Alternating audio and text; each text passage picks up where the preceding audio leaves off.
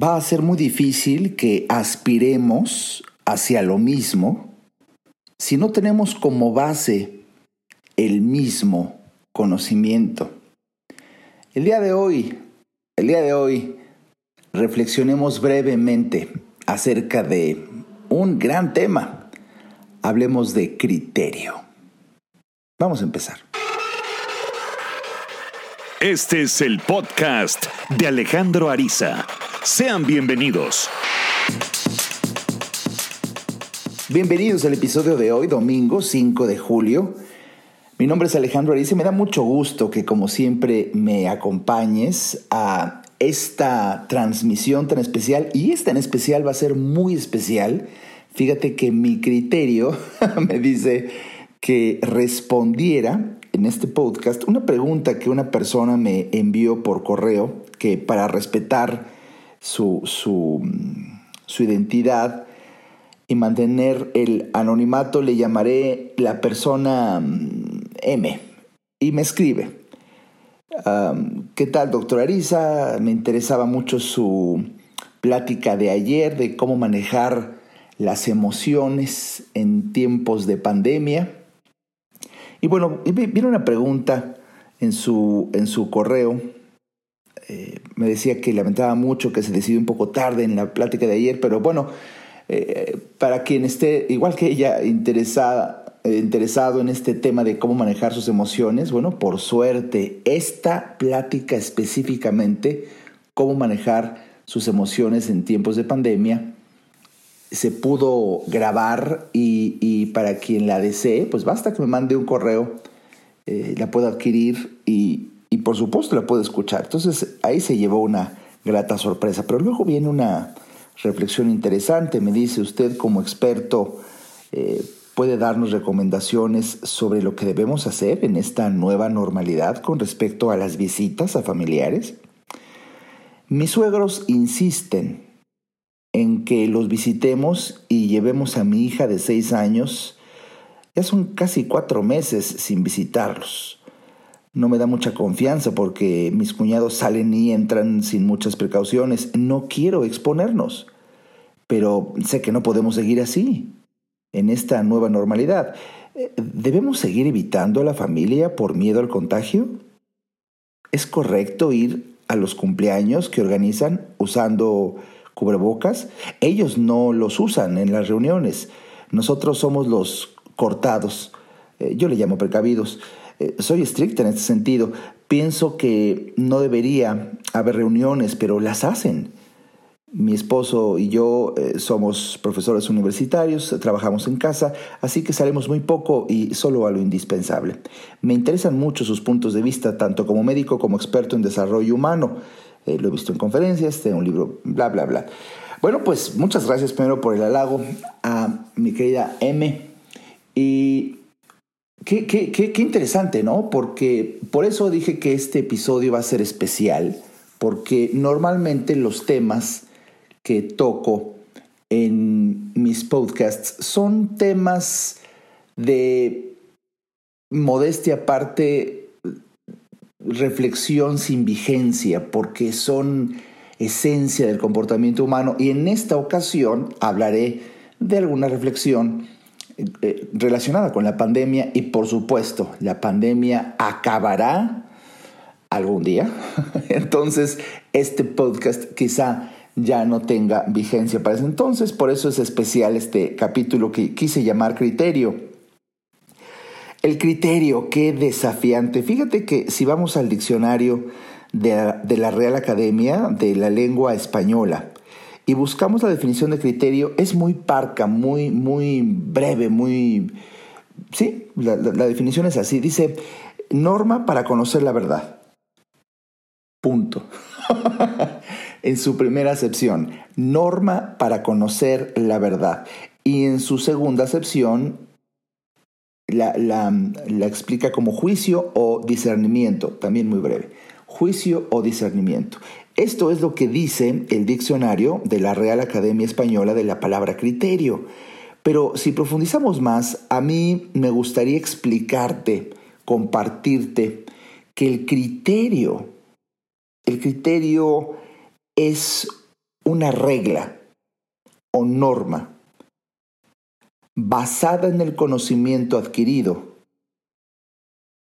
conforme a la cual se establece un juicio y se toma una determinación. Para mí, eso sería mucho más adecuado para entender este tema tan delicado como es el criterio. Y, si, si, lo, si lo enredo un poco más, podremos hablar de criterio propio. Y denominaría yo criterio propio al conjunto de parámetros básicos y principios en constante revisión y habilidades para poner en práctica esos principios y preceptos que favorecen la emisión de juicios respetables y la toma de decisiones genuinas. Eh, yo creo que el episodio de hoy tiene circunstancialmente mucha relación con el episodio de la semana pasada en donde hablé de los mundos, ya que te decía que a mí siempre me ha llamado la atención cómo pueden coexistir tantos mundos, precisamente haciendo alusión a las diferentes formas de ver la vida. Por eso hace ocho días, el domingo pasado, produje un episodio en donde hablaba basado en ese famoso dicho de que cada cabeza es un mundo y vaya, vaya, vaya, vaya, vaya. Este es el desafío, el criterio de cada quien para tratar incluso de, de ser un poco más, intento ser un poco más claro, el criterio como tal va a ser un conjunto de conocimientos que tú adquieras para que puedas armar una regla autoimpuesta a través de la cual diriges tu vida y tomas una decisión. Esta es la forma más es sencilla que tengo de explicar lo que yo, Alejandro Ariza, entiendo y quiero compartirte acerca de este concepto llamado criterio. Por eso cuando le dices a alguien es que bueno, es que no tiene criterio, eh, esto, de verdad, o cuando dicen, ay caray, es, por favor, es cuestión de criterio. Bueno, traduciéndolo, es cuestión de que actuaras en virtud de un conocimiento esencial. Por eso esa frase que tú y yo hemos oído muchas veces de puta, caray, es que eso, eso ya es, es cuestión de criterio. Estamos hablando hasta el tonito como, como diciendo, el comportamiento que deberías de seguir debería de ser basado en un conocimiento elemental. Más o menos por ahí, ¿no? ¿Te suena? No sé si estés de acuerdo conmigo. Eh, eh, es un conocimiento básico. Tan básico, tan básico, que deberías de actuar de determinada manera. Por eso cuando decimos, caray, es, que eso es cuestión de criterio. A eso nos referimos. Ahora, el problema que, que, tú y yo nos vamos a, a, topar con asombro es que, pues, ¿cómo ves que hay gente sin criterio? Y ahí está vivita y coleando. Así es, por eso cuando tú desarrollas cierto criterio, te sorprende el que no lo tiene. Porque para tus parámetros, por la edad que tiene, por la preparación académica quizá que tiene, por las condiciones que tú percibes de esa persona, debería de tener cierto conocimiento que lo orillara a realizar determinada conducta. Pero la sorpresa que nos llevamos es que la gente, pues por más que tenga una edad que dices, por pura edad ya debería de saber, pues aquí es cuando empiezas a descubrir que pues mantenerte vivo como humano durante mucho tiempo no garantiza que te haya dado eh, precisamente el tiempo de saber porque no te dedicaste a ello. Eh, eh, yo sé que esto ahorita que está de moda la discriminación, no, no faltaría que, ay, Alejandro Ariz está discriminando a la gente tonta. Sí, sí, sí, si lo quieres ver así, En este sentido, en el tema de hoy, por supuesto que, que es discriminatorio el decir, esta persona sabe, esta persona no sabe. Bueno, pues eso yo lo considero normal, el poder hacer esta distinción. Y si una persona sabe y otra persona no sabe, entonces una persona actuará de determinada manera y otra persona de otra. Si, si tú me has seguido a lo largo del tiempo en estas transmisiones, en estos podcasts, la gran sorpresa es que por ahí, en un pasado hablé de que estamos viviendo en esta nueva normalidad, pues en una incertidumbre muy grande. ¿Por qué? Porque nadie sabe realmente qué pasa. Y aquí se empieza a complicar el establecer un criterio, porque si nadie sabe realmente qué pasa, o sea, no tienes acceso a un conocimiento real, entonces ¿cómo vas a poder armar un argumento que sustente tu conducta? El criterio. ¿Cómo? Bueno, entonces, en estos casos, en donde se nos está invitando ¿eh? a caminar sobre arenas movedizas, decía un gran maestro Zen, ve caminando piedra por piedra. Quizá tengamos que recorrer un camino para llegar hasta el otro lado de, de esta arena movediza, pero, pero bien decía este maestro Zen, dadas las circunstancias, solamente busca una pequeña piedra frente de ti que se vea firme y ahí apóyate y eso es todo lo que tienes que hacer. Eh, no, no, no, te angusties por decir cómo voy a cruzar todo este espacio, eh, ¿no? Ve piedra por piedra. Y en ese sentido es esta metáfora, si yo lo quisiera aterrizar a una aplicación muy práctica de la vida real y actual, cotidiana, en esta pandemia, bueno, yo lo que haría al ir piedra por piedra sería en observar con, el mayor, eh, con la mayor objetividad posible, que esto casi es una ironía, pero una, una utopía, pero bueno, con la mayor objetividad posible, simplemente ver los casos publicados y dependiendo de la ciudad en donde vive la persona, poder, poder observar eh, el, el nivel de contagio por parte de el comportamiento social. Eh, también, también en, algún, en alguna publicación de un, sí, post que puse en, en mi página de Facebook hace unos meses, estaba compartiendo algo que a mí me interesaba sobremanera, de verdad sobremanera, ver, ¿te acuerdas cuando hace unas cuantas semanas, ya casi creo un mes, fue la gran noticia del prácticamente asesinato que un policía realizó sobre una persona de color eh, casi asfixiándola con la rodilla. Y bueno, esto generó un revuelo en el mundo de discriminación racial y bueno, eh, eh, en, en, el país vecino del norte, yo estoy en México, en Estados Unidos hubo una enorme cantidad de manifestaciones que por supuesto y dada la condición propia de dicha manifestación, una enorme cantidad de gente que no respetó la sana distancia, algunos con cubrebocas, otros no, los gritos. Bueno, yo cuando vi eso, que de verdad llegó a cantidades impresionantes, yo como observador del comportamiento humano, ahí me dije, bueno, vamos a esperar los 14 días en promedio que tardan las personas en contagiarse de COVID-19 y vamos a ver Aquí la consecuencia más delicada, porque ya sea una opción que salgan una enorme cantidad de contagios o que no salga ninguno de manera importante, las dos son noticias tremendas. Eh, por un lado, que saliera una enorme cantidad de contagios y un repunte en los contagios, que es lo que yo me espero como, como médico y, y, un perfil científico, bueno, pues una tragedia, por decir, la gente al no obedecer, al no comprender, al salir Obviamente esta, esta noticia de la discriminación racial no fue en mi criterio, en mi criterio de Alejandro Ariza, no fue ninguna razón real la discriminación racial, porque para esa magnitud, para esa magnitud de, de salida a manifestar, eh, tendría que ser una noticia sumamente novedosa, disculpen ustedes, pero la discriminación racial no tiene absolutamente ninguna novedad.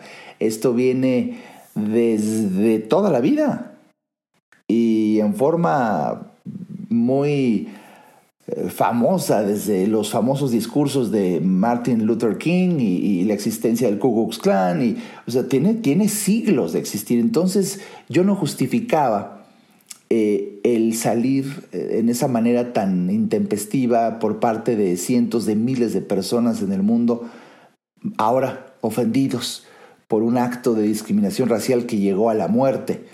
Yo creo que fue una combinación de un clásico de clásicos, la discriminación racial, junto con otro clásico de clásicos, un asesinato, que tampoco tiene nada de novedad, pero aunado y aderezado con una tremenda novedad, el hartazgo de estar en cuarentena, resguardados en casa, cientos de miles. Entonces simplemente fue abrir la puerta y como tapón de sidra, de verdad salir como estampida con una justificación. Pero yo me esperaba un enorme un repunte. pero bueno, vamos a la otra opción que dije. ¿Y si no hay repunte? Si no hay repunte también iba a ser la noticia trágica porque entonces alguien engañó al mundo entero. Bueno, pues pasó el tiempo y, y, se sucedió lo que observo en las noticias, se sucedió la primera opción, el repunte por estas salidas, por abrir los lugares en los Estados Unidos, algunos estados abrieron, pero de verdad de una manera tal que el comportamiento de la gente empezó a ser como normal. Y ahí está el repunte. Bueno, eh, durante los primeros meses de la pandemia, normalmente se oía que alguien podía estar contagiado y lo delicado que era. Pero para responder a la pregunta de la persona que me escribió y así compartir un criterio con todos ustedes aquí, pues las cosas cambian cuando con el paso del tiempo alguien que se contagia de COVID ya es una persona cercana a ti. Muy cercana. Un amigo muy querido y muy cercano a ti, como ya me pasó a mí. Creo que valdrá la pena redondear el conocimiento para emitir un criterio propio después de un breve corte. Ayudarte a entender para que vivas mejor. Esa es la misión porque solo hasta que el ser humano entiende, cambia. En un momento, regresamos al podcast de Alejandro Ariza. No hay que ir a terapia cuando se tienen problemas, porque todos tenemos problemas. Hay que ir a terapia cuando quieres resolver tus problemas. Si te interesa tener una charla conmigo, a mí me encantará compartir reflexiones de vida que puedan ayudarte a ver la vida distinta. Entra a www.alejandroariza.com y en el botón del menú Alejandro Ariza, ahí se despliega un submenú que dice consultas. Haz clic ahí y tendrás toda la información para ver si en tu destino está que podamos charlar. Para mí será un placer ayudarte. Toda mejora implica un cambio, pero recuerda, solo si entiendes, cambias. Continuemos escuchando al doctor Alejandro Ariza.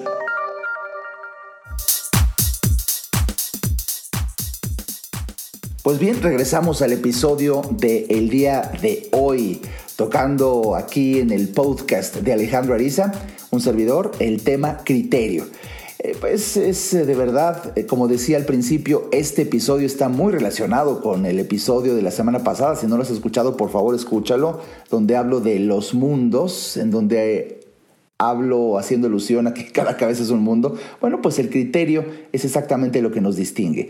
El criterio explicado de tal manera como el conjunto de conocimientos que gestan, que crean en ti reglas y normas, el conocimiento que adquieres mismo que crea reglas y normas a través de las cuales diriges tu vida para poder tomar decisiones y así realizar determinada conducta. Es como yo entiendo el criterio.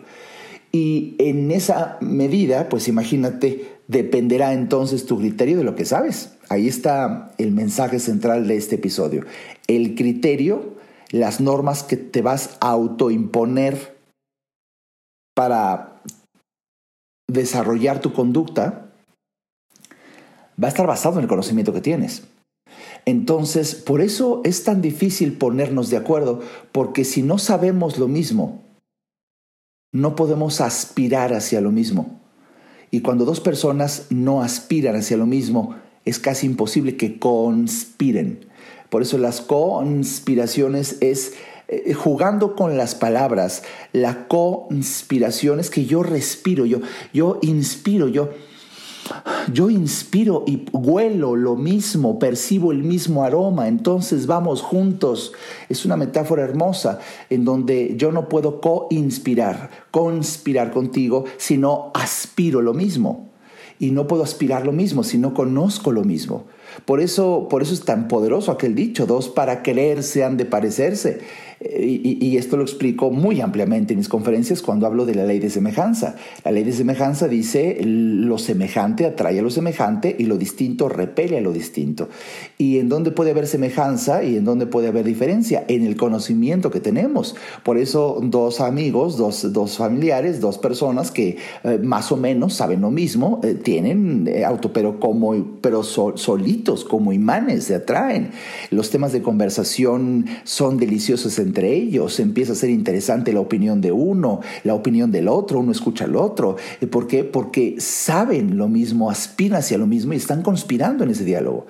Pero cuando no, y eso pasa mucho en las familias, el hecho de que seamos familia, la palabra familia es muy poderosa, de, hecho, uff, hace años tuve con un amigo en Canadá la reflexión de dónde viene la unión de la familia, porque eh, sé que esto no debería de tocarlo aquí porque es un tema muy extenso, pero la idea, la idea de la familia es lo que nos hace permanecer unidos a ella, pero en cuanto empiezas a cuestionarte la idea de familia, puedes llevarte una sorpresa que no te recomiendo en donde o se hacen más fuertes los lazos o se rompen, porque solamente era una idea. Por supuesto que biológicamente hablando estamos unidos como familia. Al ser hijos, padres, hermanos, hay una cosanguineidad incluso. Pero, pero así como las familias pueden estar unidas por la sangre, pueden separarse radicalmente por el conocimiento. Cuando las personas saben cosas diferentes, su criterio va a ser diferente. Y el criterio es la norma en la que se basa el comportamiento. Creo que esta fue la mejor definición que acabo de dar de criterio. Si este podcast tuviera examen y te lanzara la pregunta ¿qué es criterio? La respuesta más correcta sería esta, la norma en la que basas tu comportamiento. Eso es el criterio. Y en esa tesitura si una persona está consciente, a mí me llama la atención cómo la persona que me escribió, vamos a llamarle M. Fíjate qué interesante. Esto para mí fue muy revelador cuando en su correo dice mi esposo y yo somos profesores universitarios. Uf, uf cuando escribió eso porque yo Alejandro Ariza empiezo a deducir que ahí hay cierto conocimiento que una vez más le duela a quien le duela hay discriminación, bueno, para que no se oiga la palabra discriminación, digamos, se decantan las relaciones en base al conocimiento adquirido.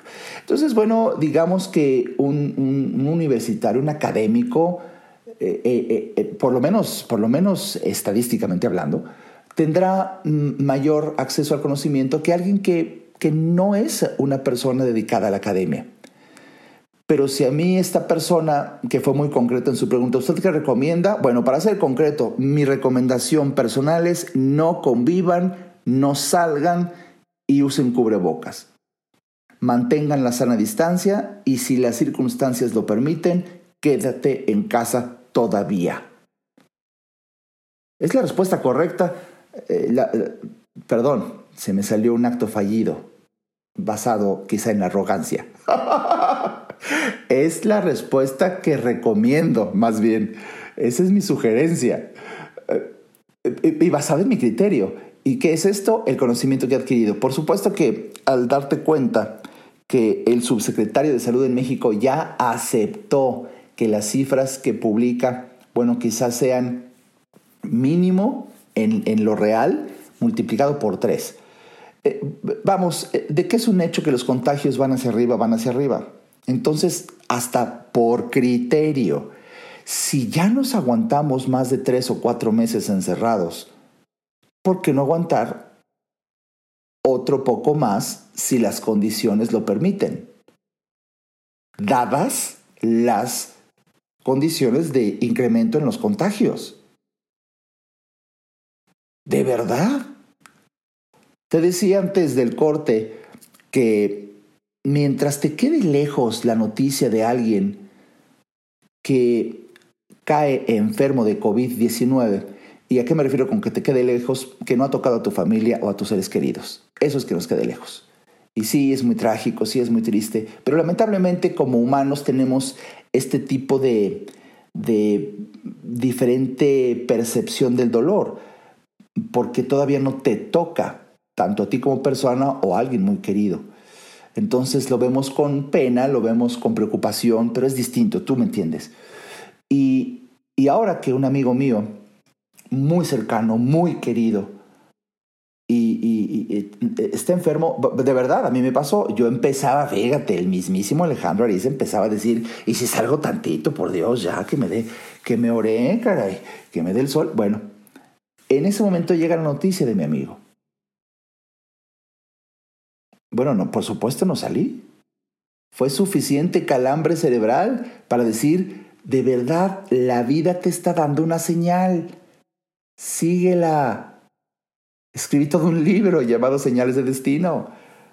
Hay que poner atención al conocimiento que llega a uno para utilizarlo. Y si estamos viendo que con el rigor de la evidencia, como ya pasó en Estados Unidos, en estas salidas intempestivas donde nadie se cuidó y los contagios se van al cielo, en donde no debería de la gente salir. ¿Por qué la gente está saliendo? ¿Por qué se permite? Bueno, por otra razón que también por criterio es necesaria para reactivar la economía. Familias que no tienen que comer y viven al día necesitan salir Ahí la lógica, el criterio, indica adelante, salgan con las precauciones adecuadas. ¿Qué es lo que están haciendo los países para reactivar la economía? Criterio. Pero que sin, aquí voy, sin necesidad de salir dadas tus circunstancias, porque puedes trabajar en casa, eh, vamos, por criterios todavía no salgas. Por el simple hecho de exponerte a la posibilidad. Ahora bien, si seguimos adquiriendo conocimiento, no quiero dejar de ver que este virus, este coronavirus de esta pandemia, es en el 90% de los casos, es un virus que no, no, no va a matarte. De verdad, de verdad esto, esto por la tragedia, por la noticia, se, se ha hecho creer que es algo eh, mortal. Y por eso tenemos miedo, porque se nos ha hecho creer que este es un virus mortal. Oye, no lo es, ¿eh? No lo es. Hay una enorme cantidad de personas, de hecho la abrumadora mayoría, que incluso lo portaron, ya pasaron, fue asintomático y no pasó nada. Pero eso, como esa noticia no vende, como esa noticia no vende, pues por eso no se publica. No, no, no, hay que poner la lupa en, en cómo la gente está sufriendo en terapia intensiva, intubados, y entonces empezamos a hacer una estadística de los intubados. Los intubados, eh, los conectados a un ventilador, son los menos, son los menos, pero les pongo una lupa, nada más los observo a ellos, al grupo de los pacientes en terapia intensiva conectados a un ventilador, y de esos se mueren más del 90%. Por eso empieza a ser un dramatismo, pues, pues nada más ven las cifras.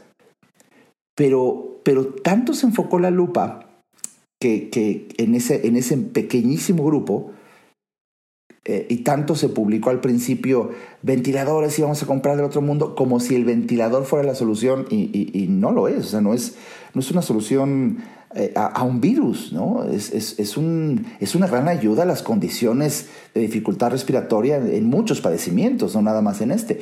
Pero, pero vamos, eh, eh, aquí el criterio el criterio que yo, yo utilizaría sería el siguiente. Primero, no tener tanta angustia al tener el conocimiento de que la abrumadora mayoría de contagios no, son, no terminan en algo mortal. Esto es muy importante y por favor, por salud mental hay que saberlo. Ahora bien, por criterio, aún siendo mortal, menos del 10%, menos del 7%.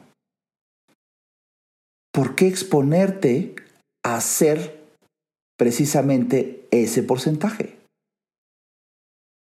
Alguien puede decir que por solo, por, puro, por, pura estadística, caray, sal, no hay ninguno, o sea, ya vive, hay que, hay que aprender a vivir con el virus. Lo, lo acepto, es cierto, si es que tienes la imperiosa necesidad económica de salir.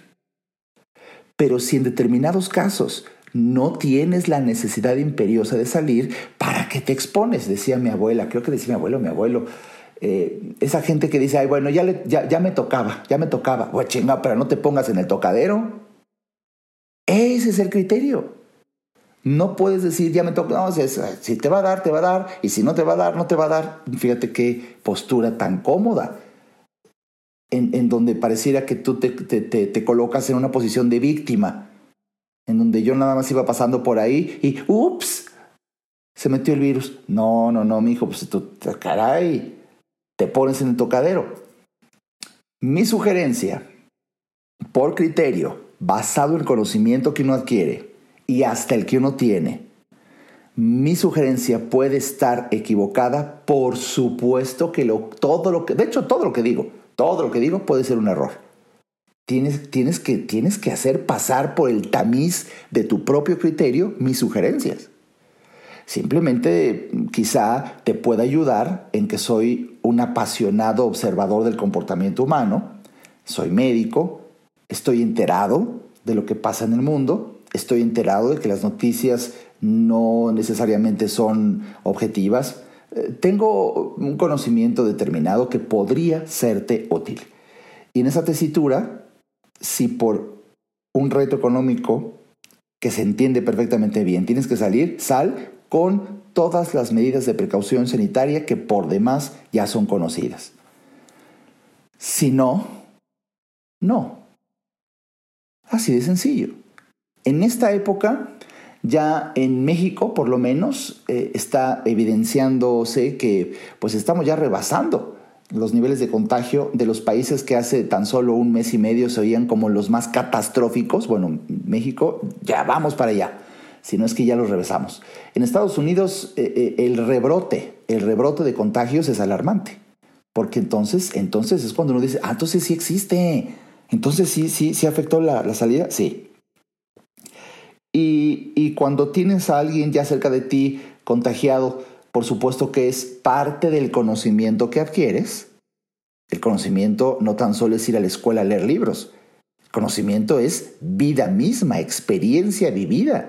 Ya cuando tienes una experiencia en donde alguien muy cercano a ti, y no nada más uno, varios, eh, se han contagiado, vamos, eh, el, rigor de la evidencia te hace, te hace tomar mayor precauciones. Me acuerdo otro amigo que quiero mucho, un día me mandó un mensaje que por aquí debe estar escuchando, mi querido Israel, saludos. Me decía, eh, tú, tú, tú, bajo tu criterio, hasta así me dijo, ir a un centro comercial, un súper con cubrebocas, ¿es exageración? Mi respuesta, pero de inmediato fue no. Claro que no.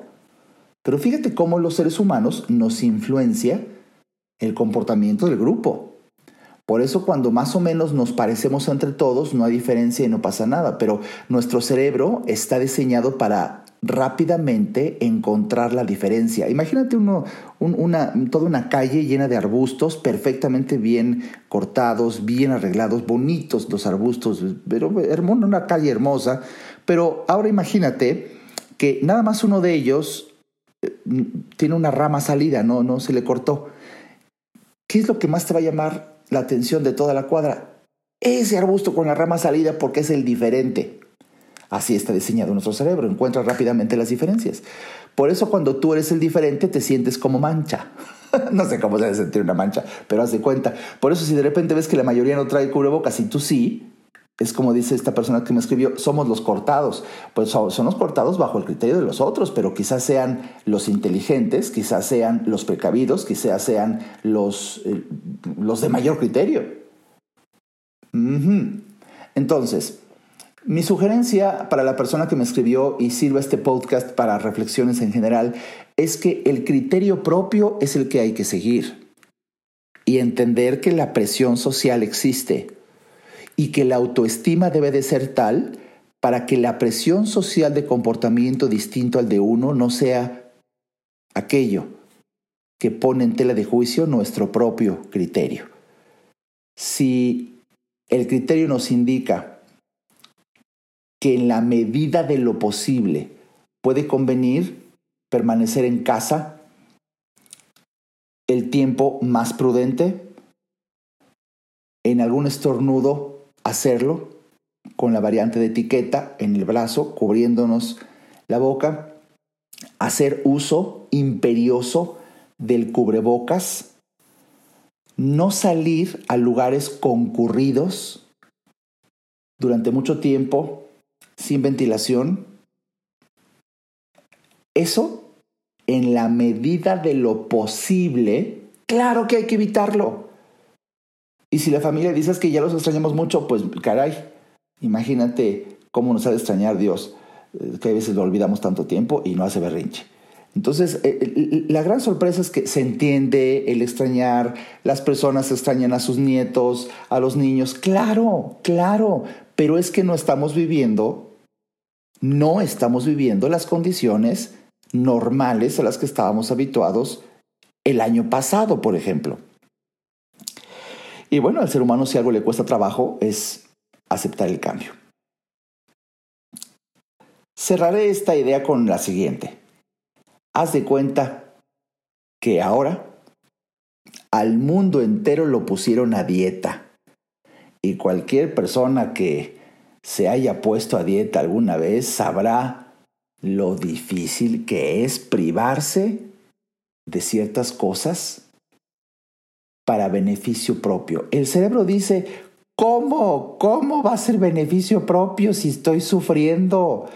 Yo lo que quiero es comerme esa cubana, esos taquitos, e, e, esas galletas, esa cubana. Sí, es la gratificación a corto plazo. La gratificación a corto plazo, la que muchas veces no nos permite ver la gratificación a largo plazo. Y necesitamos por criterio privarnos de algunas cosas que nos encantaría vivir en el aquí y en el ahora, pero que no conviene por el conocimiento adquirido. En la medida de lo posible, síguete cuidando. Todavía no tenemos la certeza. Y si las condiciones económicas o incluso emocionales te orillan a querer salir, hazlo, pero con precaución. Hazlo con la precaución para evitar la posibilidad de contagio. El uso de cubrebocas para mí es imperioso si vas a dialogar con personas. Y mantener una sana distancia es valioso también. Esa es mi sugerencia en este momento mientras se produce este episodio del domingo 5 de julio. Gracias por escucharme, gracias por estar aquí y espero que nos escuchemos en un siguiente episodio.